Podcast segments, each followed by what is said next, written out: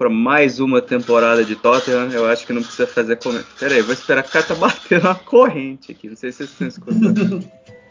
Aqui, aqui em casa é uma beleza. Saudações, amigos do Galo de Cast. Está iniciando este que é o 38 episódio do campeonato, 38, o número do nosso querido Cameron Carter Vickers, né? O eterno Carter Vickers, que parece que vai ser emprestado de novo. E acho que ele é o cara que deve ter no contrato aí vitalício para participar de todas as pré-temporadas da história do Tottenham. Mas enfim, é, a gente está falando de, de pré-temporada justamente para entrar nessa que vai ser a temporada de 21-22 com muitas novidades no Tottenham. Treinador novo, diretor de futebol novo, muitos, muitas contratações também, um, talvez uma reconstrução. E para isso a gente conta com pessoas importantíssimas, tanto do nosso querido Galo de Castro, do nosso grupo, do nosso é, da nossa página Galo de Calça, como também é, do futebol de uma maneira geral. Primeiramente, apresentar o nosso amigo Fernando Valverde. Fefo, boa, boa tarde, saudações aí, obrigado por participar com a gente. Boa tarde, amigo Lete. Satisfeito de estar aqui mais uma vez, depois de um tanto tempo que eu não participo do Galo de Cast. E vamos dizer assim, reticente sobre a temporada que faremos. Domingo começa logo o, Calvário de novo, mas torcedor do Tottenham, quando assina que vai torcer pelo time, assina isso, né? Então, esperar para ver o que vai dar. Vamos conversar aqui um pouco sobre o prognóstico da temporada e é isso. Beleza, outro rapaz da casa, este que está quase sempre presente no Galo de Cast, já é figurinha marcada e todo mundo sabe que ele agrega muito aos debates. Lucas Coleng, saudações e brigadão pela presença, cara. Boa tarde, Leite, boa tarde, Fernando, boa tarde, nosso convidado, que eu não vou estragar a surpresa, quem que é já vai ser apresentado. E vamos aí para mais uma temporada de Tottenham, né, cara? É, como o Fernando falou, a gente sabe muito bem é, onde a gente está se metendo ao torcer por esse clube. É isso. Então vamos apresentar o convidado, claro, com muita honra que a gente recebe ele. E no início eu vou fazer até uma, uma apresentaçãozinha interessante, porque, é claro, todo mundo sabe que o Tottenham está muito ligado com o campeonato italiano nessa temporada. O Fábio Paratici, a presença dele no clube muda isso. Ele é um cara que tem muitos contatos por lá, as primeiras contratações vêm desse mercado. E um dos primeiros caras, na verdade o primeiro cara que eu sempre recorro, e talvez ele nem saiba disso, porque mais ou menos eu sei de cor o, o usuário dele no Twitter, eu vou lá no Twitter, boto, por exemplo, ah, o Tottenham vai contratar o novo diretor, eu boto Paratici from Caio Bittencourt, e aí eu dou uma olhada para ver o que ele fala sobre o cara, e aí é, é óbvio que a gente tinha que chamar ele para poder entender um pouco mais sobre esse mercado italiano, que é um, local que o Tottenham está realmente recorrendo e que essa reconstrução vai estar extremamente ligada ao Cautio, ligada à Série A. Então, ninguém melhor que Caio Bittencourt, que é renomado já no, no meio, todo mundo que acompanha, por exemplo, o Cautio Pizza sabe quem ele é, e ele está aí hoje para abrilhantar a gente um pouco com este conteúdo do Cautio. Caio, brigadão pela presença aí. O Caio que, antes de tudo, é torcedor do Napoli, né? Olá a todos, olá vo todos vocês, torcedores do Tottenham, ou não, porque o Galo de Cast é um podcast, antes de tudo, que une todas as tribos. Vim aqui para falar sobre Paratite, sobre suas ideias de mercado, sobre, sobre essa galera nova vinda da Atalanta, Golini, Romero, quem o Tottenham pode contratar e como vai ser essa temporada, acima de tudo, que o Tottenham é um dos times que mais me desperta curiosidade em saber como vai se adaptar o Nuno Espírito Santo, como o que vai ser do Kane vai ou não, e vamos debater. Temos muito a debater. É, é só uma, uma, curiosidade de bastidores aqui. Antes de a gente começar o, o podcast, a gente estava aqui de, é, debatendo como seria a pronúncia do Paratiste. Como é, Lete? Como é que você falou? Pois é, eu tô indo pelo Fabrício Romano, que ele fala Paratici, ele bota ele bota a tônica ali na, na, na paroxítona, né? Então. É, pra, para evitar, confusões, né? evitar confusões, a gente estava aqui falando Paratice para brasileirar, mas você pode falar Paratite, você tem o nome aí Lete também, então se você sente é. confiança de falar bonito assim, eu não sinto. É porque ele já é italiano, né, Fefo? Mas nem eu vale. sinto, nem eu que assim convivo com mais tempo quem acompanha assim, eu, o, o que puder brasileirar me, é melhor para gente se sentir mais tranquilo.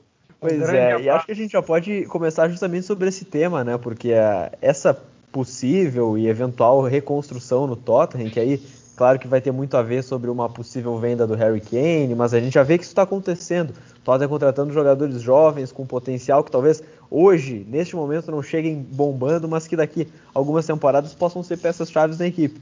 E aí isso tem o nome e o sobrenome de Fábio Paratici, ou Paratici, enfim, porque ele chega justamente com esse pedigree né, de, um, de um diretor que é um dos mais renomados, o que conseguiu contratar o Cristiano Ronaldo, que tem várias contratações de agentes livres super badaladas nos seus tempos de Juventus, e que ele tem, de fato, feito um, algumas movimentações diferentes das usuais dentro do Tottenham. E aí eu quero trazer aqui é, o nosso amigo Fernando Valverde, que sempre foi bastante crítico em relação ao italiano, e agora, com essas movimentações, assim, a gente já consegue ter uma conclusão se ele estava no caminho certo, se no caminho errado, se ele é bem intencionado ou não. Eu queria saber um pouco da tua opinião, Fefo, sobre este que é o nosso diretor de futebol e provavelmente vai ficar por um bom tempo aí no clube. Olha, eu acho, eu acho que é assim, falar que eu sempre fui um pouco crítico é um pouco duro. A questão é que eu sou crítico e reticente com qualquer coisa em relação ao Tottenham. Anunciaram o Paradic, eu vi algumas pessoas, isso aí o Caio vai poder falar um pouco mais pra gente, dizendo que o grande sucesso da Juventus não era ele, era o Beppe Marotta. E aí, a parte depois, aconteceu, sei lá, o Parati acabou ficando. Um torcedor da Juventus que eu conheço não me deu boas referências, mas claro que onde você, se você não faz um bom trabalho em um clube, isso não ilustra necessariamente que você não vai fazer em outro. A questão do Parati quando chegou e que me incomodou um pouco foi justamente essa parece que falta de imaginação que meio que foi quebrada pela contratação do Brian Gil, que foi assim algo muito surreal, apareceu do nada, mas essa falta de imaginação de aparentemente todo jogador da Série A passou a ser especulado no time. Isso me incomodou um pouco e está me incomodando um pouco também, apesar de eu estar vendo bons movimentos do time em questão de contratações, a falta de, vamos dizer assim, proatividade de fato no rebuild que a gente precisa fazer. Porque se a gente está falando em rebuild, contratamos Romero, ótimo. Contratamos Golini pensando talvez no futuro a longo prazo, ótimo. Estamos pensando em Tomiassi, Vlahovic, porra, bacana. Mas cadê a saída do Sanches? Cadê a saída do Sissoko? Cadê a saída do Dier? Cadê a saída de Harry Winks? Então, tipo, o que está me incomodando de verdade no Paraty no momento, parece que é essa falta de movimento para vender jogadores nesse rebuild. Se a gente precisa reconstruir, a única venda concreta que nós temos assim que pode acontecer é o Kane, apesar de que eu acho que não acontece mais pela proximidade da, do, do, fim da janela. Eu acho que o Leve não venderia faltando 18 dias assim, mas enfim. Então eu estou meio que deixa o Parati se trabalhar, mas eu estou realmente esperando uma maior proatividade nas vendas, porque se começar uma nova temporada com o Die com Sissoko, com o Sanches, vai me deixar bastante decepcionado. E aí, Caio, esse que é o, o Fábio mesmo, um cara que até sabe contratar, fazer bons negócios, mas para vender jogadores tem dificuldade. Como que foi essa, é, esse histórico dele aí na, na Juve, principalmente? A gente sabe que ele tem um passado também em Sampdoria, em outros locais do futebol italiano, mas ele se destacou mesmo, foi sendo o braço direito do Marota lá na Juve. Acho que nesse caso em questão, eu até entendo a preocupação com o Dier, com, com o Sanches, porque jogador ruim, o ruim de ter jogador ruim é que uma hora eles têm que jogar. E aí isso complica na temporada. Mas acredito que isso também seja um pouco dos sintomas de mercado. Não à toa a gente pega, por exemplo, na Liga o Barcelona sofrendo, o Barcelona tendo que se desfazer de Messi, porque ninguém quer ir lá bater na porta para pagar o salário do Titi, para pagar o salário do Pjanic. A mesma coisa agora com o Tottenham, com o Dier, com o Sanches, com o Sissoko, com tantos outros. Mesmo que você tente empurrar ele em algum outro mercado, é muito difícil, porque falta dinheiro no mercado se você não é uma multinacional da bola e se você não é Jorge Mendes. Sim. Então, é de se considerar um, a ideia que esse pessoal ainda fique por essa, por essa janela no, no período do Paratice de, de ele conseguia ainda se desfazer de algum pessoal, conseguia fazer umas magias até meio suspeitas de alguns negócios Tipo, você vendeu um Sturaro da vida do, pro Genoa por 20 milhões. Ele conseguia fazer essas magias de negócios. Mas você fazer essa magia agora, nesse contexto de mercado, em que, mesmo os times da Premier League, em que o dinheiro já voltou, a perspectiva de dinheiro com o público é mais em vista, mesmo na Premier League é mais difícil de você desfazer desse pessoal. E eu acho que isso é até explica a demora em outros atletas. A demora na contratação de, de repente, de um Tomiasso, por exemplo. Pois é, e, e, aí, Coleng, essas contratações que o Caio se refere aí, tá, tá no padrão, tá achando interessante? Série A é um mercado interessante para se investir nesse momento, ainda mais, por exemplo, tendo a fragilidade da, da Inter, né, que pelo que a gente está percebendo, está querendo vender todo mundo. Claro, está dando uma apertadinha para tentar segurar o Lautaro, mas as informações são de que se a proposta for é, de acordo, eles vão acabar vendendo, independentemente é, da vontade ou não é, da, da, diretoria, né? A gente sabe que é, quem, quem, manda acaba sendo o dono. Como é que está esse, esse mercado? Assim, tá interessante? Esses nomes que a gente está sondando nesse momento, o próprio Tomiaso que o Caio cita, parece que é um, é um acordo que vai ocorrer hora ou outra, talvez mais próximo do fim da janela. Como é que está essa janela na tua visão? Cara, até agora acho que está melhor do que eu esperava, né? Lógico que a gente já discutiu até no, no Galo de Boteco passado algumas questões que têm que ser resolvidas. O Fefo já apontou muito bem a questão das saídas, que eu acho que tem que se resolver, e o Caio falou que às vezes é realmente mais complicado do que a gente acha, né? Porque justamente porque é, é, o difícil é achar quem que vai contratar, né? Porque assim, é, Eric Dyer, se eu fosse dirigente de qualquer time, eu não queria um zagueiro desse no meu time de jeito nenhum. Porque o cara é um cara que faz pênalti deitado nos outros, né? É, eu acho até que o Sissoko poderia ter algum mercado na França, mas é igual o Caio falou, o salário dele é alto para o mercado francês, para de repente voltar para um, um time ali, um Nice, um Rennes, algum, algum clube assim. É, e, e, eu acho que nesse sentido é a dificuldade realmente que tem, mas na, no que o Paraty tem trazido para o Tottenham, eu acho que tem sido interessante, principalmente como o Fefo falou, parecia que ia faltar criatividade, mas aí veio o caso do Brian Gil, que ele resolveu muito, muito rápido ali, né? É, eu acho que o trabalho dele é bom e, e a gente vê como é diferente você ter um diretor que pelo menos entende do mercado, né? Porque o Tottenham não tinha isso há algum tempo já. E, e a gente nota a diferença disso. O Kane provavelmente vai ficar, a não sei que o City é, aumente bastante aí sua proposta, principalmente como o falou, nessa, nesse curto período que a gente ainda tem de janela. E alguns nomes devem chegar aí, né? Acho que o Tomiasso é uma opção interessante, principalmente se a gente perder algum lateral direito, porque ele pode jogar por ali. O Aurier ainda não saiu, o Doherty, o Nuno já falou que é negociável, então a gente deve perder um lateral direito ainda mas a gente precisa de mais ainda, né? No caso do Lautaro, eu acho que não vem, porque se a Inter realmente estiver pedindo 90 milhões, eu acho que não é, não é a hora. Mesmo sendo um jogador muito, muito bom em potencial, jovem ainda, mas eu acho muito dinheiro para o Tottenham investir ainda, pensando que vai trazer outros nomes e ainda não entrou dinheiro no caixa para isso. Então tem que trabalhar só com o dinheiro que já tinha. Quando o Parati foi, foi anunciado no Tottenham, eu vi muita gente falando das contratações que ele fez, principalmente as contratações da custo zero, que ele botou sempre salários muito altos e aí esses jogadores acabaram sendo muito difíceis de ser vendidos.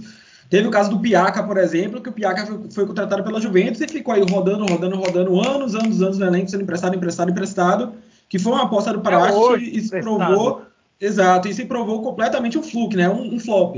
Então, tipo, é, dentro da Juventus, você acha que é, o, o o trabalho geral do Paratici. Eu queria que você pontuasse justamente isso. Como foi o trabalho geral do Paratici dentro da Juventus? Se você acha que foi um sucesso e quais foram os insucessos nesse período?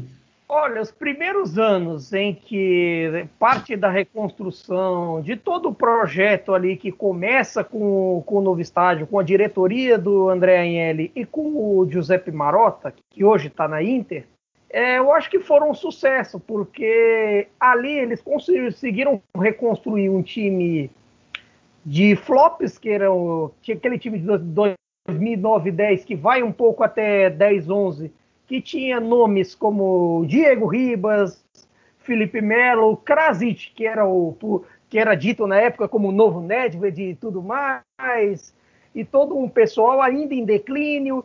Ele conseguiu reconstruir com o Pirlo, ele conseguiu reconstruir com o Quagliarella, ele reconstruiu mantendo estrelas como, como Buffon, como Marquise, como Chiellini, e teve a ascensão do Bonucci nesse processo todo, e, e além da contratação do Vidal, conseguiram fazer um time que dominou por anos a Itália, sem, assim, com poucos adversários do período. De, assim, de adversários reais, talvez só a Roma do Spalletti por um período e o Napoli do Sarri. Agora, mais recentemente, pós destronar, o, destronar a Juve, a Inter do Conte. E nesse processo todo, foi através de um pouco de, de méritos, mas assim, ao mesmo tempo, o mercado foi mudando a partir disso. A ideia de você contratar muito free agent é, foi um barato que muitas vezes a Juventus acreditou que fazer, que fazer várias contratações assim pudesse dar certo. De fato, nos primeiros anos deram. O próprio Pirlo, o Pogba e alguns, e alguns outros casos foram as receitas de sucesso das contratações free agent. Só que esse tipo de contratação demanda uma outra coisa, que demanda muitas vezes um salário é, valores pouco assim de vamos pegar um valor atual para a última contratação free agent de grande porte da, da Juventus, que foi Rabiot, ele ganha por volta de 9 a 10 milhões de, de euros por temporada. Quem pagaria isso em outra? Não se sabe. Mas a Juventus foi lá e pagou, acreditando que isso manteria a linha de sucesso. Deu errado até o momento. Ainda tem muito tempo para isso, ainda tem coisa para o Alegre agora nessa temporada consertar, mas as últimas tentativas, não só com o Rabiot, com, como também com o Henrique Campos, não deram tão certo. Então, no meio desse negócio todo, talvez você tentar isso com o com os, com os salários da, da Premier League pode ser útil pode dar um contexto bom, principalmente porque na Premier League você consegue pagar salários melhores, por exemplo, que, na Série A, que na Bundesliga, que em La Liga. E até que na Ligue 1, a não ser que você seja um PSG da vida. Mas é até meio temerário você conseguir isso, a meu ver. Foi até já que a gente está falando de contratações, né, e de jogadores, acho que a gente pode trazer o tema Christian Romero, né, afinal ele foi coroado como o melhor zagueiro da última Série A. E eu queria perguntar para o Caio se é verdade isso mesmo, se ele de fato foi o melhor zagueiro da última temporada né, no campeonato italiano e se ele consegue jogar, por exemplo, a gente sabe que ele jogou muito numa linha de três centralizado, se ele vai conseguir jogar, por exemplo, numa linha de quatro e possivelmente com um bagre do lado dele, se ele vê essa possibilidade, você acha que o Cuti vai conseguir ter um impacto grande no campeonato inglês ou se talvez seja algo mais para um prazo médio, longo? Eu acho que paciência é fundamental, porque tem adaptação ao novo estilo de liga, você tem uma questão até da velocidade de jogo da Premier League, não que a Série A seja lenta. O estigma de liga lenta para a Série A acho que já, já se foi há um tempinho e se pode ver pelo sucesso de times, até como a própria Atalanta.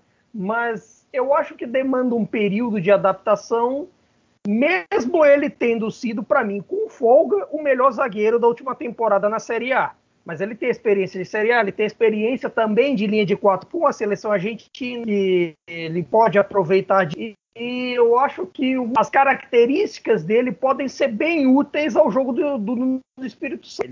Ele, ele, é muito bom em interceptar a bola, ele é muito, muito bom em passe curto e até em passe longo também espetacular no jogo aéreo e só tinha um problema ou outro, assim, de chegar um pouco atrasado às vezes e levar um ou outro cartão. Mas aí eu acho que é a ver como no vai controlar essa questão, como ele vai se adaptar também à arbitragem da Premier League, que parece ser um pouco mais permissiva do que o da, da Série A em alguns aspectos, em outros não. E isso é com o tempo, mas eu acho que é uma contratação que tem tudo para evoluir e para dar certo. E aí, Coleng, Fefo, estamos otimistas mesmo para a chegada do Cut? Precisa de mais um zagueiro? Aí a gente está gravando agora é, nessa quinta-feira saiu uma notícia de que o Tottenham está negociando o com o Paul Torres, né, sabe, como zagueiro aí que tem uma multa de cerca de 60 milhões de, de libras ali com, com o Villarreal. E também tinha algumas informações conflitantes já de que o Tottenham estava talvez buscando um zagueiro mais experiente para jogar junto com o Kut, porque hoje no grupo a gente sabe tem um Davison que tá para sair, tem um Dyer que talvez é, vai ficar no grupo, vai ficar para ser ali um, um terceiro, quarto zagueiro, mas não, não tem as condições de ser titular. E também tem o, o Joe Rodon, que é uma situação parecida com a do Dyer. Será que a gente vai é, buscar algum outro zagueiro mesmo? Vai gastar mais de 100 milhões em uma janela só? A gente sabe que o CUT tem essa situação ali do empréstimo, que vai ser com uma compra lá para o final da, da, da, temporada, mas de qualquer forma é, é um gasto de, de, cerca de 50 milhões de libras. É, vai ter mais um gasto nesse sentido, enfim acaba sendo um investimento, não um gasto para a zaga. O Tottenham precisa disso? Ou será que dá para contornar de um jeito ou de outro já tendo a grande figura do CUT? Olha, eu penso assim que se ainda estiver pensando será que devemos, já é um fracasso. Porque, para mim, nós perdemos muito, muito claramente o, o, top 4 na última temporada por conta da zaga. E zagueiro bom pode ser bom, mas no momento que ele precisa correr para cumprir os espaços que zagueiro ruim deixa, ele vai estar suscetível a erros também. Não adianta o Cult, que eu vi pouco jogar, vi pouco jogar, admito. Vi alguns jogos da Atalanta e acompanhei assim a reta final da Copa América, gostei do que vi. Mas não adianta ele jogar do lado de um Sanches, que vai dar os espaços que dá, do lado de um Dier, que vai dar as brancas que dá. Nosso zagueiro mais confiável, ainda assim, era o Alderweireld. Ele acabou de ir lá para o Catar. Então, tipo, eu acho que se a gente tem é, pretensões de corrigir os principais erros do time, tem que começar pela zaga. Ok, pode se contratar em outras posições, mas, velho, na última temporada, nosso ataque teve a, a melhor, vamos dizer, operacionou da melhor forma dos últimos 10 anos, tá ligado? Kane e Son tiveram números estrondosos. Eu não acho que foi por aí que a gente teve a temporada que teve. Para mim, foi muito pela zaga. E se a gente contrata um zagueiro de classe mundial, um zagueiro top de linha, a gente tem que trazer um outro zagueiro para jogar junto dele. O United acabou de fazer isso. Maguire foi o preço que foi, se pagou. Maguire hoje é um pilar, é uma rocha, meme à parte. Tem gente que gosta de fazer meme, foda-se. Eu acho o Maguire um pilar na zaga. E os caras trouxeram o quê? Trouxeram o Varane para ver se o Varane consegue ficar bem fora de lesões. Se jogar do lado do Maguire, zaga dominante. O City fez isso a buscar o Rubem Dias. O Liverpool acabou de fazer isso também a buscar o Konaté para jogar ali do lado do Van Dijk. Se o Konaté também parar de se lesionar tanto, vai ser uma zaga dominante. Então eu acho que se a gente tem um Romero, a gente precisa de um companheiro de zaga para ele sim. É, eu gostei muito da contratação do, do Romero. Eu acho que ele é um, um jogador que vem crescendo muito temporada atrás de temporada.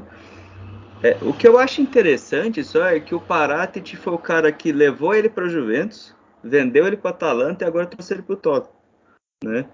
Então ele está sempre envolvido nessas negociações pro, com o Romero, tirando quando ele foi a primeira vez para o futebol italiano que ele jogou no Genoa.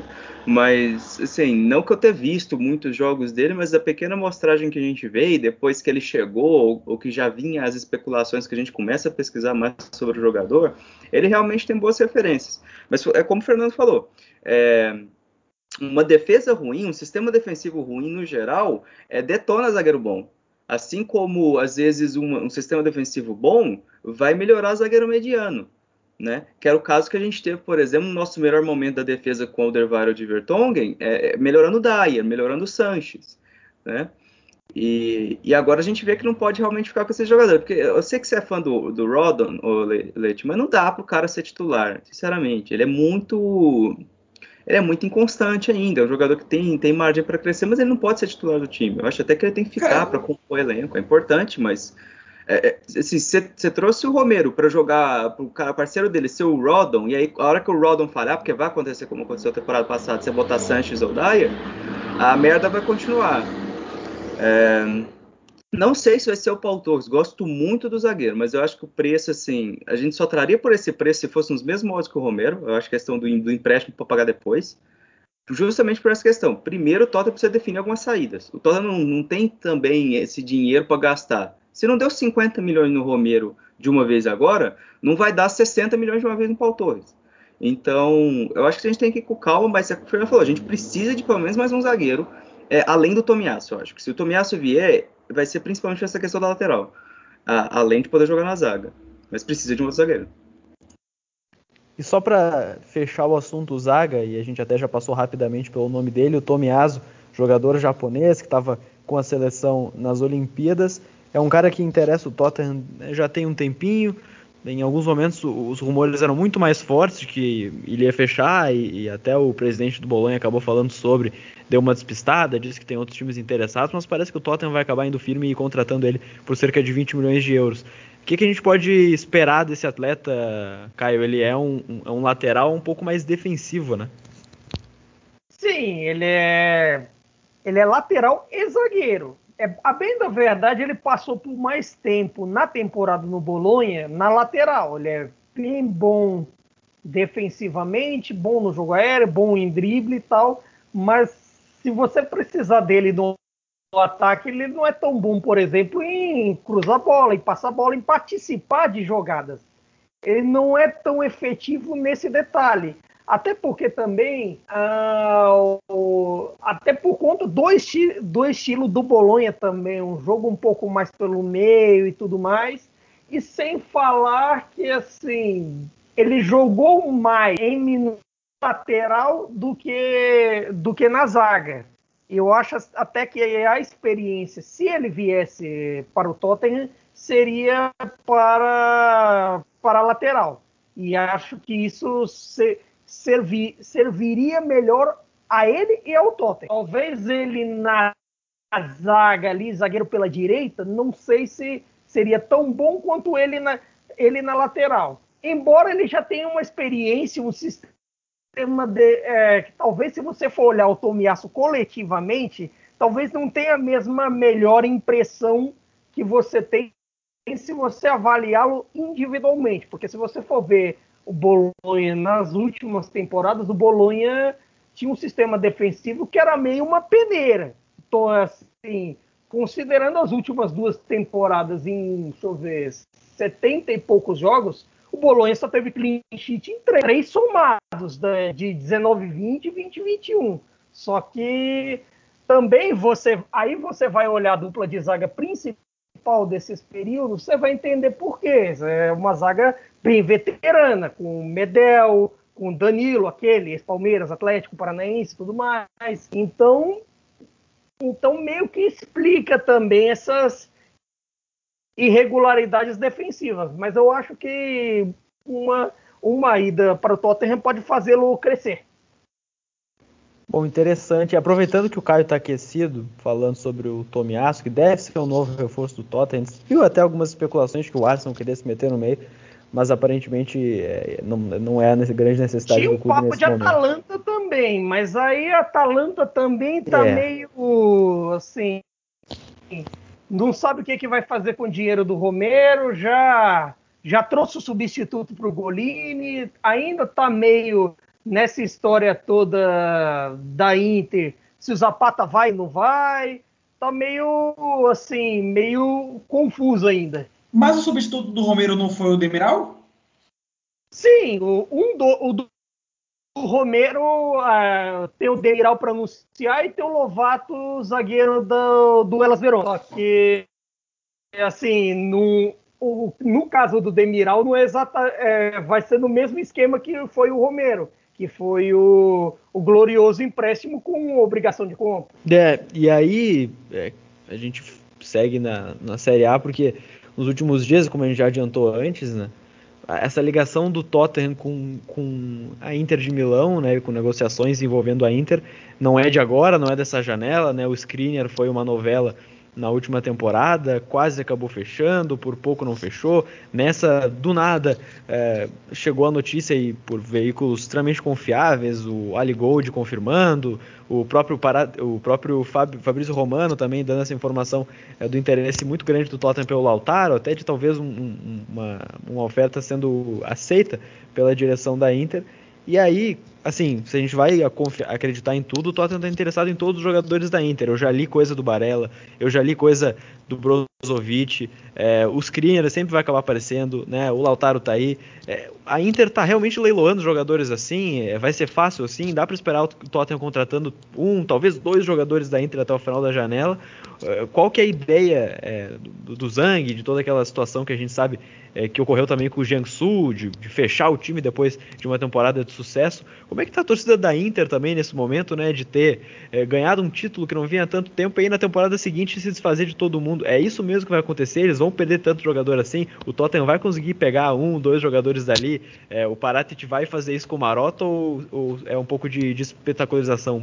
Eu acho que tem um pouco de cada. Tem um pouco da depressão que fica porque é natural, em meio a esse projeto, que foi até meio galgado assim. Primeiro você volta à Champions League, primeiro você volta a competir pelo, pelo Scudetto, aí depois você ganha, aí depois você volta a competir pela Champions League. Nem mesmo chegou a esse degrau final, já, já se perdeu.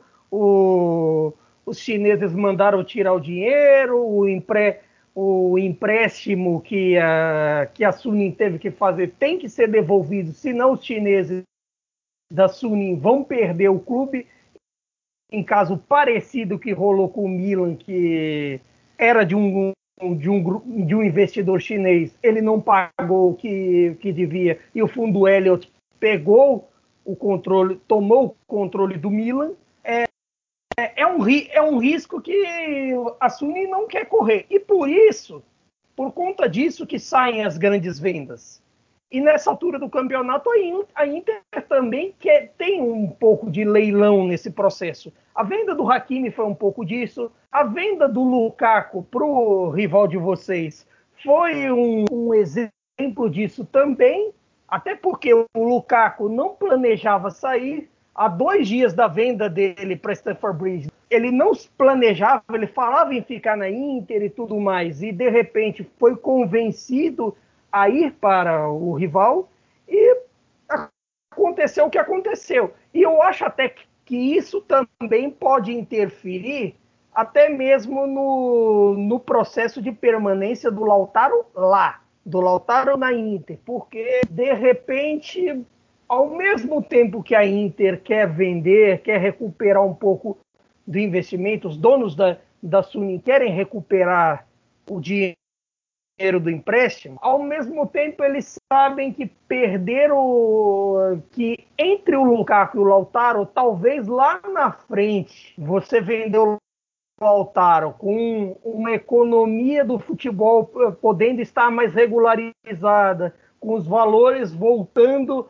aos níveis inflados que foram dessa década de 2010 que já, já passou, quem sabe é, eles possam recuperar o investimento lá na frente. E sendo o Lautaro um jogador de que vai fazer 24 anos esses dias, em 20, 22 de agosto, ele, eles possam recuperar melhor até que o Lukaku, que o Lukaku já tem uma idade um pouco mais avançada em relação ao Lautaro, ele já tem 28, então tem, tem esse quesito para avaliar esse tipo de, de proposta. E outra, não é chegar com qualquer proposta na Inter. Na Inter você tem que fazer uma proposta grande, que dê lucro na negociação e que faça também, ao mesmo tempo, o, o salário dele ser amortizado. É tipo assim, recuperar os prejuízos de basicamente tudo, do, da transferência e dos salários.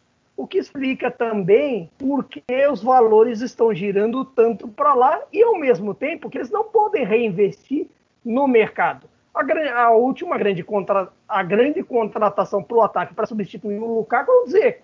Zeco tantos anos por aí na estrada e que veio de graça, a Roma só vai receber um troco se a Inter classificar para a próxima Champions. É uma concorrência forte também. É, só complementando o que o Caio acabou de falar, o Fabrício Romano falou lá no podcast dele, agora, agora, apareceu aqui no, no, no Spurs Express, que o agente do Lautaro vai se reunir com a Inter próxima semana para conversar sobre um, um, um, novo contrato de cinco anos com o clube. Então, tipo, Lautaro foi aquele amor, de verão que a gente teve, um pouco menos traumático que o de Bala, mas passou.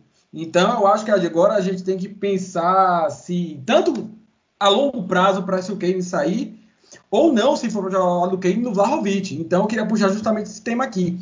Também, nessa questão do Vlahovic, tipo, talvez até para o Tottenham pense que, é, é, que essa negociação pelo Kane devia ser rápida, porque o Vlaovic tem gente batendo na porta. Sim, o Atlético Madrid está batendo no mercado hoje. Ah, é, tem a Inter também, que tipo, a Inter sem dinheiro na praça, uma, talvez ela fique menos forte numa negociação para pagar os 50, 60 milhões que a Fiorentina tanto quer por ele. Mas tem o Atlético de Madrid, saiu até sim, mesmo sim. no na rede de Marzio, que é ele, é o de Marzio, é o Fabrício Romano, é o Moreto, é toda uma galera ali que, que já, já falou que o Atlético de Madrid hoje queria o Vlaovic. Então Sim. é de se esperar E, e até por conta disso, eu vou na tese que vocês mesmos falaram do, do Kane ficar. Eu acho que se fosse para sair, a, eu, ele já deveria ter saído. Mas Sim. ao mesmo tempo, se o City chega com esses 150 milhões de euros que estão se falando por aí, como fazer? É uma questão. 150 milhões de euros eu acho que ainda assim não vai. Porque dá 127 milhões de libras e o, o, o, o Levy já traçou o, o, preço fixo dele em 150 e a gente conhece Daniel Levy. Se tem uma coisa que eu falo, eu tenho muitas críticas a Daniel Levy, mas a, a minha. Jamais eu vou criticar o modo como ele conduz o negócio. Eu sempre acho, inclusive, isso uma virtude nele. Quem acompanhou a saga Modric, ele não deixou o Modric para o Chelsea de a jeito nenhum.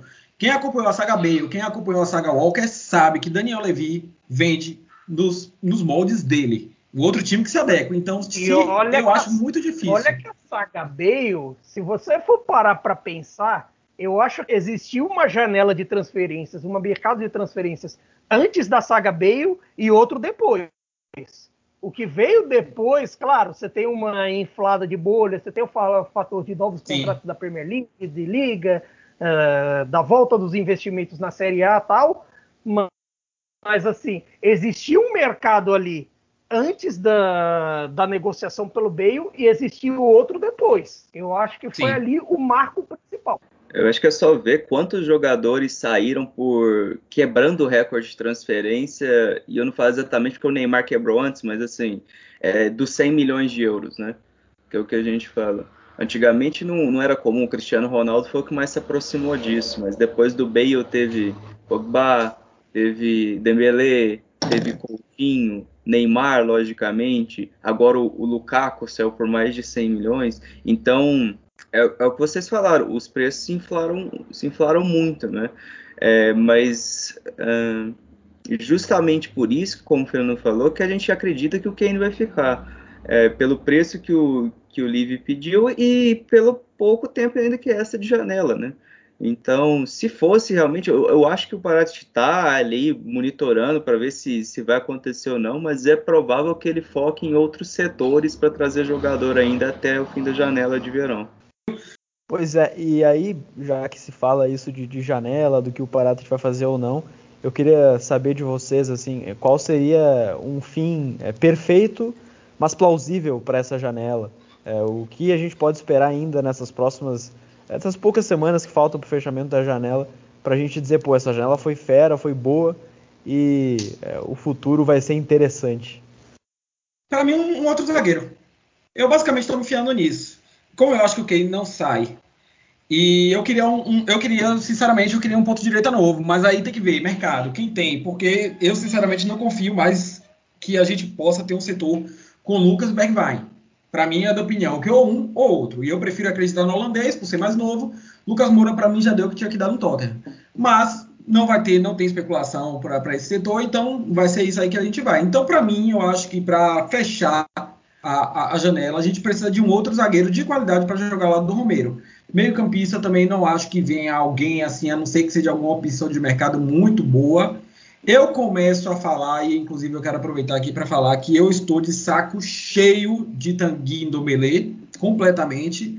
Já estamos indo para a terceira temporada, que ele vai continuar sendo. Ah, essa é a temporada dele, e não há o menor indício de que isso seja uma verdade a se falar é, é um jogador complicado de se ter. Essa perspectiva aí que estão falando assim na imprensa, para mim é, é, um absurdo quando falar ah, que Indombele está triste, que Sissoko e Aurier podem estar indo embora e estar reavaliando o seu, o seu futuro no clube. Porra, foda-se, amigo. Se seus amigos vão embora, tá ligado? É, é, é para mim é surreal.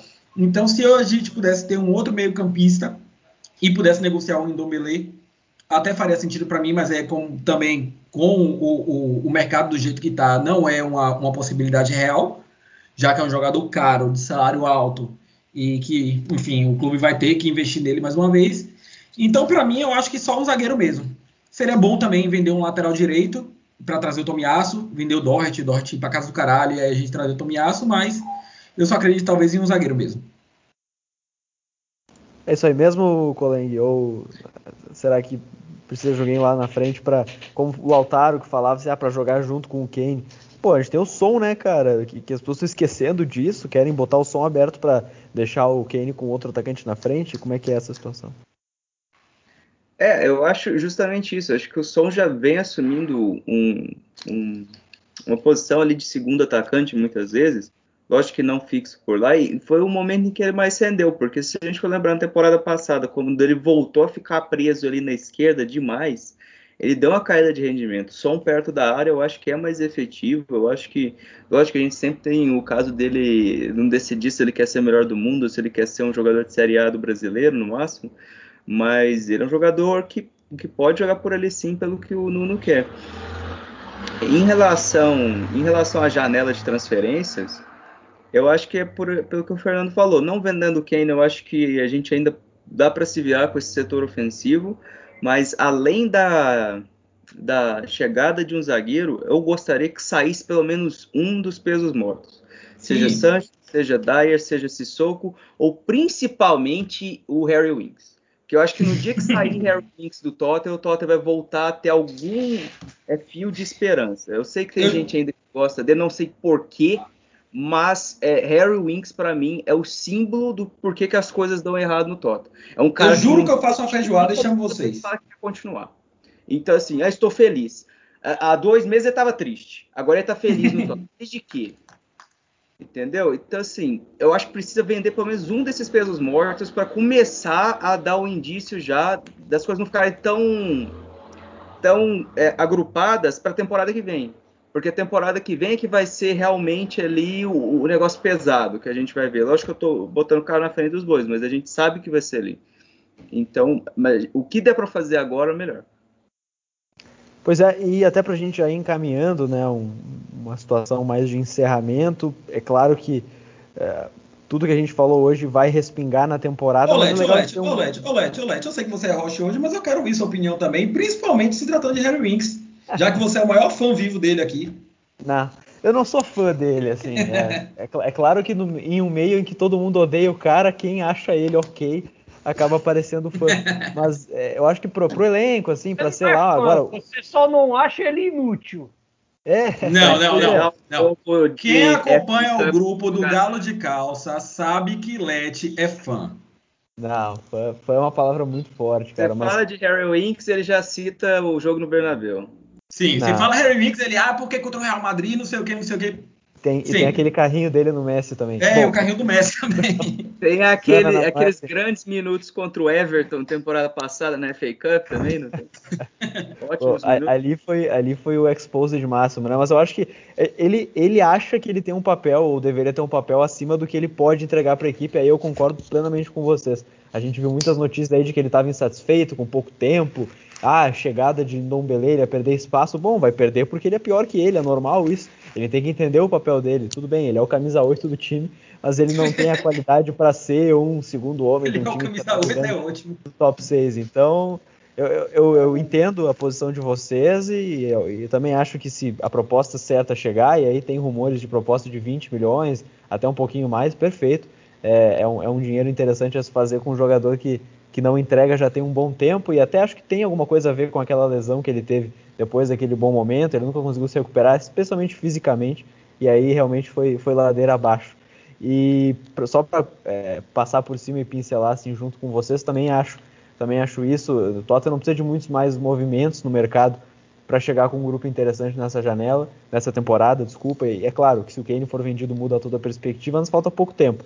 Então acredito que se essa possibilidade existe dentro do Tottenham, já tem um, um plano assim para, ok, ele foi vendido, mas a gente já tem negociação A, B, C encaminhadas para fechar com o valor dele. Eu não acredito que eles vendam ele no susto. Se for vender, vai ser com algum planejamento por trás.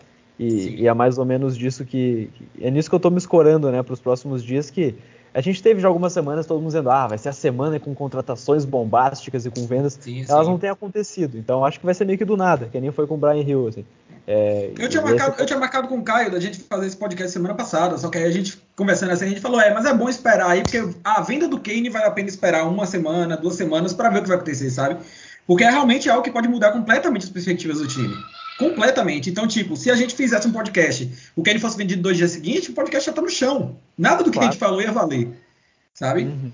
Então é Exato. algo que realmente vale esperar. É um é, risco porque... que, assim, que permeia esse mercado. É claro que, você, que se você for pensar assim, eu acho, eu acho que até a história do Gattuso lá atrás permeia que o mercado do Tottenham gira um pouco ali nas digitais, além do Paratite, do Nuno Espírito Santo e do Jorge Mendes. Jorge Mendes e Nuno Espírito Santo são unicários. O Nuno Espírito Santo mesmo foi o primeiro o primeiro atleta agenciado pelo Jorge Mendes. E a própria história do Gattuso meio que permeia que o Tottenham, o Tottenham e o Paratite vão partir um pouco dali para buscar jogadores, para correr atrás dos jogadores. Só que assim, à medida que você tem um grande ativo no mercado como é o Kane, você planeja a sua temporada a partir dele. Seja tendo ele ou não. Então, assim, inevitavelmente, eu diria que a janela inglesa gira em torno do Kane. Ao, ao contrário do que o City vai querer parecer perceber com o Grealish.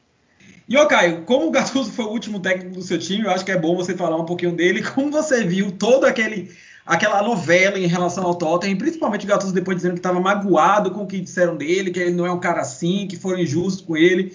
Você, eu, eu, eu, acho que você se divertiu bastante com a história do Gattuso no Tottenham, né?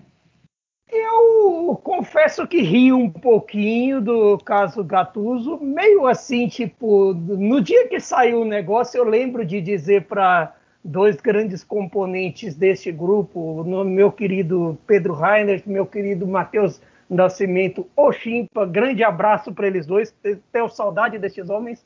Mas dito isso, eu lembro de ter dito a eles meus pêsames, porque assim, é, ele é um treinador de um time que normalmente nos melhores dias ele é capaz de ganhar de todo mundo, mas nos piores dias ele é capaz de perder de todo mundo. Então é uma montanha russa de emoções. É, é um time que é capaz de, cri de, criar jogadas maravilhosas, como tem dias que não é capaz de dar um passe de dois metros. Então, assim, no, ter, no termo técnico, a gente tinha um pouco de dúvida, claro, que também, depois que a história do Tottenham surgiu, de acordo com, a, com, a, com toda aquela história da Fiorentina, que ele queria tais jogadores específicos do Jorge Mendes, entre eles o Sérgio Oliveira do Porto e mais alguns outros, é, ficou tudo se conectou, tudo tem sentido, tudo passou a ter sua, a sua ligação e até a, o papo dele ser ventilado no Tottenham faria sentido através disso. E, e, até por conta disso, eu acho que mesmo mesmo com o Gattuso tendo dado errado pelo Nuno Espírito Santo e pelo Paraty estarem lá, estarem lá no Tottenham, a janela ainda tem um pouco das digitais do Jorge Mendes. E o Jorge Mendes pode bater a qualquer momento na porta do leve e chegar. Eu tenho algum jogador para te mostrar aqui. Que tal? Você quer? Não. Eu, eu, eu, sei que você precisa de um segundo zagueiro. Você precisa de alguém para fazer do Indombele. Eu sei que você quer. Falei desses dois que eu, eu acho que essas são as posições que o Tottenham deveria ir atrás, na minha opinião. Mas o Jorge Mendes pode simplesmente chegar e fazer isso. E eu acho que a história do Gattuso partiu um pouco disso. Claro que também tem a reação da torcida do Tottenham pensando nisso.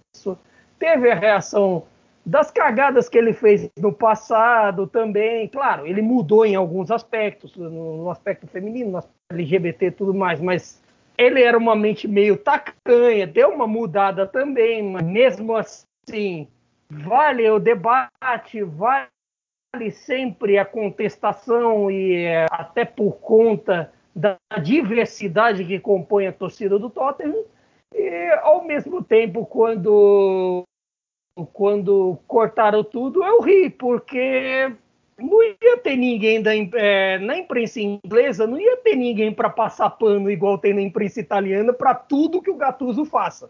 Bom, é interessante a gente ver isso, talvez da, dessa bomba que a gente acabou escapando, é, de uma maneira ou de outra, sendo por essas questões da torcida ter protestado contra, é, ou também por uma. Ah, acho que o pessoal Veja ali dentro bem, do grupo acabou pra, se ligando. Até para pincelar uma coisa, que, que hum. até acabei esquecendo, eu não, eu, não, eu não acho que ele seja necessariamente uma bomba. Eu acho que ele é um treinador em evolução. Só que nessa altura, talvez para o Tottenham não, é, ser alguém em evolução não sirva tanto nesse momento. Neste momento que o clube uh, busca voltar à Champions League, busca voltar a, a estar nos primeiros pelotões e a competir por, e a competir pelas taças, talvez um treinador em evolução e que nunca tenha treinado na Premier League e que ainda saiu meio chamuscado do Milan e do Napoli por conta de classificações a Champions que não vieram por, por conta de seus defeitos, especialmente no Napoli. Então, é, acaba sendo uma falta de, de confiança. Porque se fosse alguém com real, com real confiança, talvez o clube engoliria. Talvez, tipo, ó, oh, ele falou no passado, mas deixa quieto, vamos lá, mostra tal. Como viu que foi uma reação que não se justificava nem do ponto de vista técnico, nem do ponto de vista moral, não valeria tanto a pena arriscar. É, e justamente por essas interrogações, né, a gente sabe que todo mundo acabou ficando meio.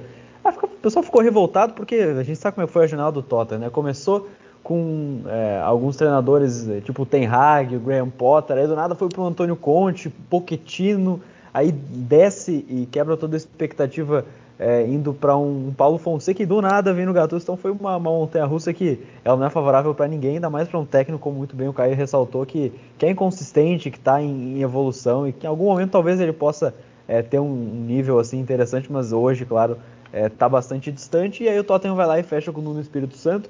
Teve uma desconfiança também no início por conta dessa busca bastante inconsistente e com, com muitas mentiras sendo ditas no meio, né? Porque o Levi vai e, e, solta aquela nota no site dizendo que o Tottenham vai buscar um treinador ofensivo, com as raízes do clube, que é de usar jogadores jovens e desenvolver e atacar e pressionar. E a gente sabe que o Nuno, tudo bem, não é um retranqueiro, mas ele não é um treinador que vai priorizar o ataque o tempo inteiro, né? Uma equipe que vai reagir em muitos momentos à, equipe adversária, vai se, se portar é, de uma maneira mais ou menos é, pensando em como o adversário vai se portar também, que é uma coisa que, que o Mourinho faz bastante. Então, o Nunes tem um pouquinho disso, ele não é um, treinador necessariamente ofensivo, na apresentação dele ele não fala em nenhum momento que vai ser ofensivo, mas a gente tem visto já nas, é, nesses amistosos algumas posturas diferentes, né? o time jogando de uma maneira bastante fluida no ataque, troca de posição dos jogadores da frente, o Lucas se destacando muito, participando de gol em todos os amistosos, dando assistência, é, aparecendo quase que pelo campo inteiro. O que, que a gente pode esperar do Tottenham nessa temporada com o comando do Nuno Espírito Santo. E aí eu, eu vou passar essa pergunta para todos, óbvio, mas a gente vai começar. Eu acho que é interessante justamente pelo Caio, porque ele, é claro que ele acompanha e acompanha bastante o futebol de uma maneira geral, mas o, o Tottenham em si, como a gente viu e viveu assim de uma maneira visceral essa situação, a gente pode ter alguns vieses na nossa opinião. Caio não, Caio vai pegá-la por cima, por fora e vai poder ter uma visão mais limpa, talvez, de, do que se esperar do Tottenham para a próxima temporada. É Liga Europa, é um time em desenvolvimento. O que, que tu acha, diria? Uma Oi? Visão, uma visão menos passional, você diria? É, é, exato, exato. E eu acho que isso aí tem, tem os prós e os contras, mas nesse momento os prós vão importar muito mais pra gente. É, eu acho que assim, né, é, nessa questão, o o Nuno permeia os times dele. Foi assim no Wolverhampton, por exemplo, que se parta a partir da, a partir da defesa. Até é, me preparando aqui pro, pro bate-papo tal, eu li um texto interessante sobre o perfil dele no Futebol London que até cita um, um, um trecho de uma, uma, frase do Conor Code, é, capitão do Wolverhampton, que era, se, que era sempre nas conversas entre o e o Nuno Espírito Santo sempre tinha um mantenha-se organizado e que o clean sheet era o começo de tudo. É claro, talvez se você olhe pelo prisma do, do que era o futebol entretenimento dos tempos de Pochettino, com o time na frente e tudo mais, você talvez não, não ache isso legal, mas em vista até as irregularidades dos tempos de Mourinho, talvez isso possa ser um processo de evolução e pode ser útil à medida em que, com tantos jogadores de velocidade, com tantos jogadores bons para contra-atacar, como um Brian como um Som, que é espetacular nisso, a maneira de contra-atacar pode ser letal, pode ser a grande força do Tottenham ao longo dessa temporada. Mas, acima de tudo, a questão número um desse Tottenham é de que forma esse time vai conseguir se defender. Vai partir daí. Vai partir daí porque não é só a questão adaptação do Romero, tem a questão tem toda a questão do Sanches, tem toda a questão do Dier, tem a questão paralela também dos, dos outros, do Indomele, do Robier, do Doherty, do Reguilhon e do Rodon também. Tem todo um sistema. Se você tiver num sistema como esse, como, do, como é o do Nuno Espírito Santo, se você tiver uma erva daninha que seja no seu esquema, que seja um, sei lá, um dinheiro da vida, que é, é unanimidade no ódio, a gente Talvez. tem cinco, aí complica, Caio. Aí você complica. É, é. Esse aqui é o problema.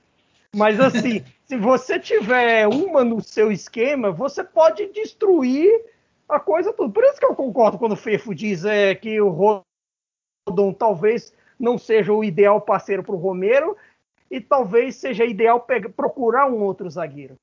Porque eu penso que você, é, se você tem um zagueiro bom e toda hora tem que ficar cobrindo espaço de, uma, de alguém que fica deixando eles, você vai destruir a capacidade do seu zagueiro em algum momento, em algum jogo. A, a minha experiência de Koulibaly cobrindo espaços de Mário Rui me diz, me, me diz isso. É por aí mesmo, Fefo? É, enfim, eu, eu acho que essa temporada, a minha única, vamos dizer assim, a única coisa que eu quero de verdade do Tottenham é o, da, é o título da Conference League. Pelo fato de que, indubitavelmente, assim, não tem quem diga que nós não sejamos o time mais forte, o time mais poderoso da competição.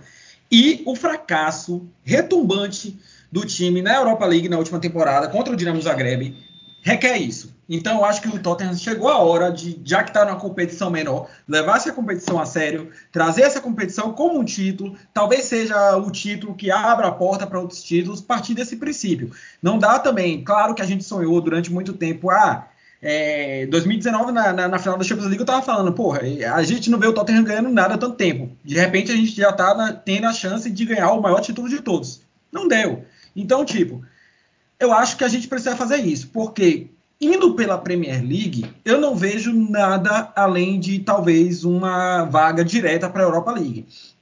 Eu vejo um Chelsea muito forte, são atuais campeões europeus e ainda contrataram bem. Contrataram o Lukaku, que, porra, você sair de um Vernet fazendo a, a, a, o número 9 ali, depois o Havertz fazendo essa posição enquanto o Vernet para a esquerda. Hoje você pode ter o Vernet na esquerda, o Havertz ali aberto também e o Lukaku. Vai ser um tridente mortal. Eu acho que o Chelsea vai melhorar bastante. Eu acho que o United foi um time que se reforçou bem, trouxe o Sancho, a ver como o Sancho vai jogar na, na, na, Premier League, mas eu acho que vai ser um sucesso. Eu acho que é um jogador já pronto, com características perfeitas para a Premier League, vai ser um sucesso. A gente tem o Manchester City que, se Grealish não muda muito o patamar do time, eu acho que não mude. Eu acho que, que ele não vai ofertar nada que já não tivesse no time em outros anos.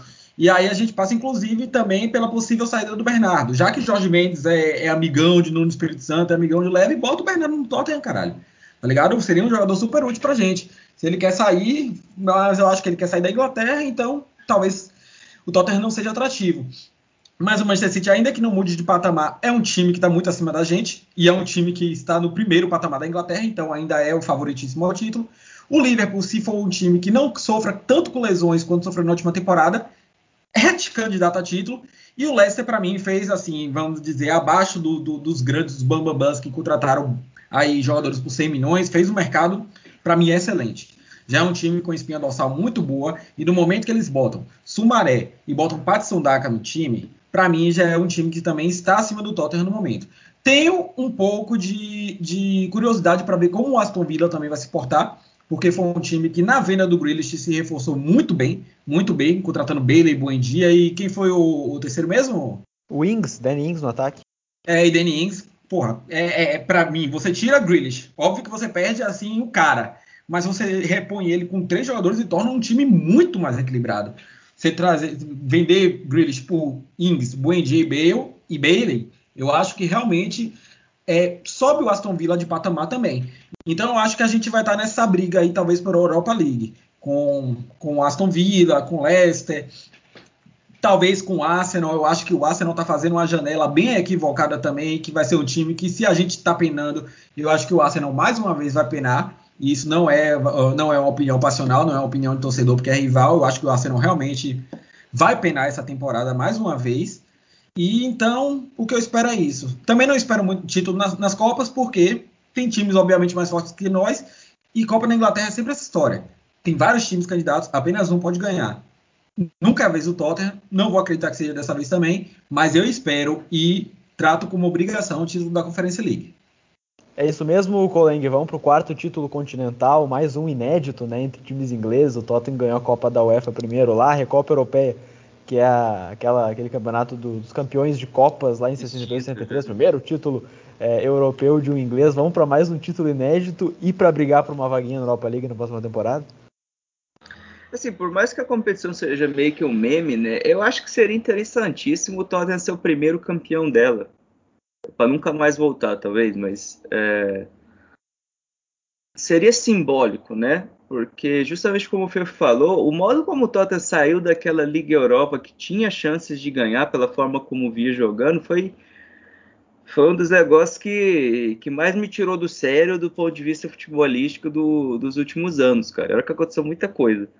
Mas como o Fefo falou, a briga não vai ser nem um pouco fácil. Eu acho que na melhor. Só pontuando, só pontuando que, para quem não sabe, Colenga é cruzeirense. Então, se ele fala isso, é porque o negócio é sério mesmo, né? Eu, já, eu falo sempre, pessoal. Inclusive, eu, eu, comentei isso também, sempre comento, porque é, é, um dos motivos que pautou minha discussão pelo, pelo Kane, a desilusão que eu tenho com, com o ser chamar jogador de futebol. Mas enfim, quem tiver interessado em saber o papo, volta lá num podcast que a gente discutiu bastante sobre isso. É, como o Fer falou, o, alguns times se reforçaram muito bem, não foi só o Tottenham. O Aston Villa é, é um clube interessantíssimo, apesar de que eu não confio muito no Jim Smith ainda. Acho que foi um ponto fora da curva a temporada passada. É, a ver nessa temporada, até porque eu acho que estragar uma janela de 100 milhões de euros só o Tottenham é capaz.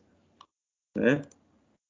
Acho difícil de todos os jogadores darem errado, ou só um dar certo, como foi o caso do Tottenham no fim das contas, e, e deve ser com o Aston Villa, que trouxe também é, a, a, títulos menores, o pessoal não lembra, trouxe o Ashley Young de volta, né? Ashley Young se destacou para o futebol internacional no Aston Villa, antes de ir para o United e tudo mais. Eu acho que na melhor das hipóteses a gente vai chegar aí num sexto lugar, talvez, na competição, sendo bastante otimista, mas eu estou esperando algo ali no sétimo, principalmente ficando na frente do Arsenal. Né? Como o Fefo falou, tem o Leicester, tem times que podem brigar. Não acredito que o West Ham vai fazer uma temporada como fez a última, então é, é um time que acredito que não vai estar tão forte. Mas é aquilo, é Premier League, a gente sabe muito bem que qualquer derrapadinha você pode perder pontos para qualquer adversário. E, e a ver, eu acho que tem que deixar o Nuno trabalhar, principalmente se deixar esses bagre no time aí, ele não vai ter muita coisa o que fazer, principalmente na defesa, se não chegar um jogador a mais. E, e a ver como ele vai montar o time, porque o nosso foco é, é a temporada que vem. E se der para ganhar a conference nessa, vai ser excelente. Pois é, também tô, de acordo, acho que o caminho é esse, a gente não pode botar as expectativas lá em cima, teve vezes que a gente botava o Tottenham até como postulante ao título Hoje a gente sabe que já é uma realidade muito distante, o time está numa reconstrução, pode em algum momento brigar por isso, mas é, é algo pouco palpável. E a gente está chegando aí em uma hora já, eu acho que já, já podemos ir encerrando até para deixar cada um fazer a sua tarefa, para não. Não, eu tá. queria deixar um espacinho também para o Caio, porque se, tipo, se tem um time que eu gosto na Itália é o Napoli. Eu, eu, eu, eu até conversei com ele durante meu trabalho, eu trabalhei em um lugar específico de 2015 a 2018, que meu chefe era fanático, fanático pelo Napoli. E, e, a gente parava assim a redação mesmo para assistir jogo de Champions League, e ele pouco se importava, porque ele é fanático pro futebol também, tá ligado? Então podia ficar eu e ele matando trabalho, assistindo jogo, jogos. E eu sempre me interessei, assim, por causa. Como ele conversava muito do Tottenham comigo, pelo assunto comum, futebol, a paixão pelo futebol, eu conversava com o Napoli com ele. Então eu quero saber o que, é que Caio espera da Napoli nessa temporada também, deixar esse espaço aí para ele falar para a gente qual é o prognóstico do time dele. Rapaz, é complicado, porque assim, se eu tivesse que fazer um, sei lá, um podcast com a janela sobre o, sobre o Napoli, eu ia colocar, sei lá, é 59 minutos e meio de vazio e 30 segundos de dizer, ah, dois cabeças de bagre foram embora. Só isso, porque não acontece nada.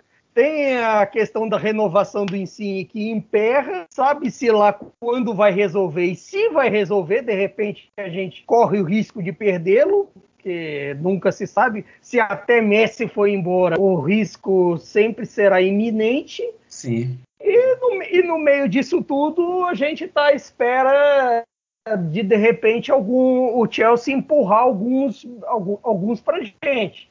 A gente está batendo na, na porta do Emerson Palmieri e pedindo, pelo amor de Deus, para que alguém leve o Bakayoko antes da gente. Porque, pelo Sim. amor de Jesus, não dá, cara. Bakayoko é a pior coisa que já jogou na Premier League, na Série A, na Ligue 1. Falta só jogar na Bundesliga e da, em La Liga, para ser o pior atleta da história desse esporte. Mas é se tem uma perspectiva, condição. assim, se tem uma perspectiva no, no Napoli, ela passa pelo Spalletti. Então, tipo, o que, que você espera da mudança de treinador, pelo menos? Sim, eu acho que a partir daí podem melhorar algumas coisas de defesa, fazer um ataque ainda mais eficiente. É, e a partir daí é, é aquela coisa de classificar para a Champions League. Porque na Itália, até mais do que na, na, Premier League, mais do que em outras ligas, o simples fato de você estar na Champions League pelo menos um ano já te faz competir, é, te faz competir pelo resto. Te faz você ter condições de fazer mercado, ter condições de sobreviver. E até, a, até acho que por isso os times têm um pouco de dificuldade para ir fundo na Champions League e talvez não tratam com a mesma, com o mesmo ímpeto, com a mesma gana, não trataram nos últimos anos a Europa League. A ver com a Europa League esse ano os casos de Napoli e Lazio e a ver com a Roma na Conference League. Mas aí a Roma, a gente vai ver com o adversário dela, com o Trabzonspor já definido, e o Tottenham, até falando sobre o Tottenham, eu acho que a chave desta temporada vai ser esse comecinho de tabela, especialmente até ali a segunda data FIFA ali de outubro, porque nesse período todo você tem City, você tem duelos em Londres, em Londres e região com Watford e Palace, você tem encavalados clássicos com Chelsea e Arsenal, e você tem isso agora com, Isso agosto, com jogos agora com Passos Ferreira no meio, né? É, sim, com, já confirmado Passos Ferreira, certo? Já, Passos Ferreira. Então isso. é isso. É, são dois, dois jogos com Passos Ferreira.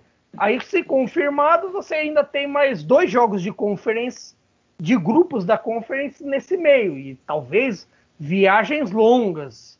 Claro, essas viagens longas, pelo menos você é de se esperar que o, que o Nuno poupe o time, que bote para jogar molecada, bote para jogar alguns outros, como ele mesmo fez e deu certo no Wolverhampton.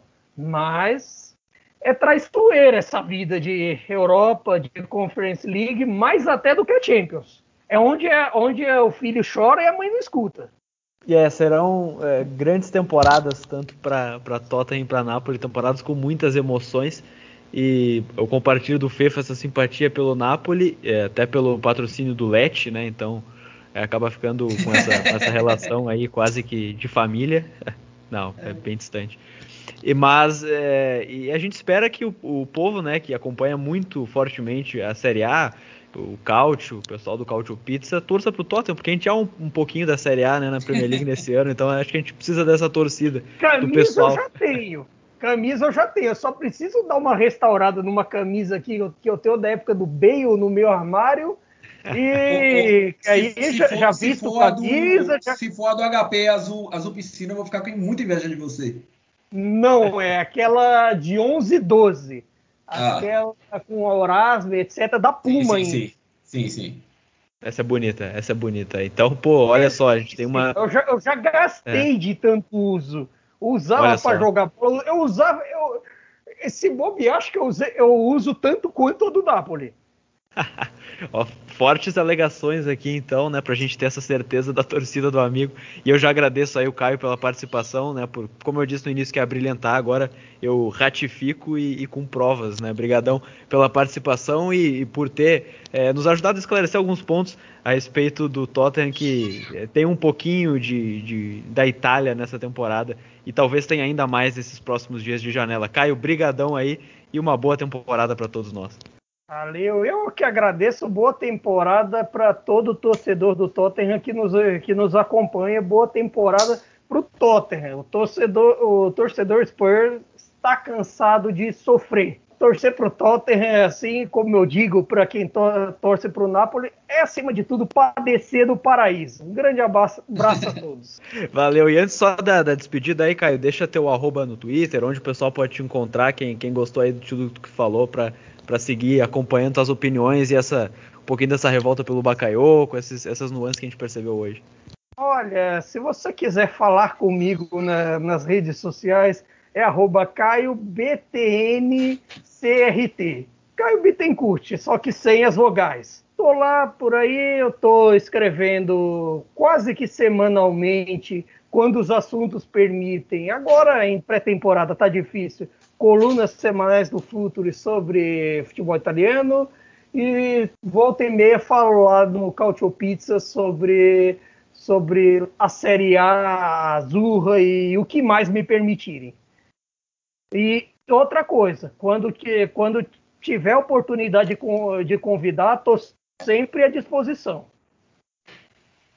Pô, que honra, Caio. Brigadão e Fefo, grande abraço. Fefo que fez a ponte aí com o Caio. Obrigadão pela participação também. É, eu. Vamos, vamos começar mais uma temporada, né, amigos? Estamos todos juntos. Nosso grupo de zap bem sabe todos os xingamentos e, e inglórias e choros e tristezas que nos reservam nesse ano. Mas enfim, é como é um ano de expectativa baixa, eu acho que até vou preferir acompanhar essa temporada do que outras temporadas. Como minha expectativa esse ano tá baixa, eu vou esperar mais para ver como o Tottenham vai jogar, vou esperar para ver como o Tottenham vai se portar. É, a única coisa que eu não quero que aconteça nesses dias de janela é a saída do Kane, muito pela minha idolatria por ele, tanto quanto pelas perspectivas do time sem ele. Há tão pouco tempo do fechamento de uma janela vai ser complicado de contornar, mas é isso. É, eu acho que não tem muito mais coisa para falar. E depois eu vou escrever um texto, já que a gente não tratou do assunto Indombele aqui, eu vou escrever um texto para o Galo de Calço sobre o Indombele e esperar o melhor aí, torcer para essa coisa mais uma vez. Maravilha, Coleng. Esse é o clima? Vambora? É, cara, primeiro agradecer a participação de todos aí, Leite, Caio e, e Fefo. É muito bom estar aqui na companhia de vocês. E, e é isso, cara. A, un, a, única meta que eu tenho essa temporada é não me iludir antes da hora, igual todas, né? Porque a gente fala, fala, fala, mas no fim das contas, uma sequência lá é suficiente. Essa temporada vai ser de paciência, principalmente com com o Nuno e com os jogadores que estão chegando de um mercado diferente. Maravilha! Novamente um agradecimento especial a todos, Caio, Fefo, Coleng, a você que escutou até o fim este episódio, que compartilha das mesmas dúvidas, das mesmas expectativas que a gente. Seguimos juntos até. Ah, até... Uma, uma, coisa, uma coisa, só uma coisa, só uma coisa, Led. Falta a gente dar o prognóstico para o jogo de domingo, né? A temporada começa domingo. Pô, é verdade, né? Tem jogo só, só, só puxa o tá palpitinho. Tá esquecendo. Tottenham City. Pô, é, exato, é um, é um, jogo muito interessante, até pela questão Kane, né? Que aparentemente o Kane estava insatisfeito que ia seguir no Tottenham para esse primeiro jogo. É provável que ele esteja talvez no banco. Vai ser um, um jogo com muitas emoções, certamente. O que, que a gente pode esperar dele aí, Fefo Colen? 3x1 pro City. É, para mim, City ganha. Ganhando 2x0, confortável, não, não, não vejo é. Tottenham, pelo menos nessa primeira partida, dando testa, não. Mesmo com os desfalques, né? O Foden não joga, tem a relação do Kevin De Bruyne também, mas aí a gente sabe que o City é muito mais time. Já teve jogo oficial na temporada, apesar da derrota. Então eu também não posso esperar nada diferente da derrota. Os caras desfalcados Acho... são melhores do que o nosso titular, pô. É, essa é, é a realidade, infelizmente. É, é. E, e, Caio, já que tá, tá por aí mesmo, vai acompanhar a partida, tem alguma expectativa para ela? Rapaz, é, não tem muito como você dizer que o Siri não é favorito. Até porque eu, nessa, nessa altura do campeonato, o Siri já tem uma experiência, já, já joga a memória, já tem uma, uma ideia. Esse é o primeiro jogo oficial de uma nova ideia no Tottenham. Mesmo que você já tenha as bases um pouco mais defensivas dos momentos do Mourinho na temporada passada, é um novo estilo de jogo, é um novo momento.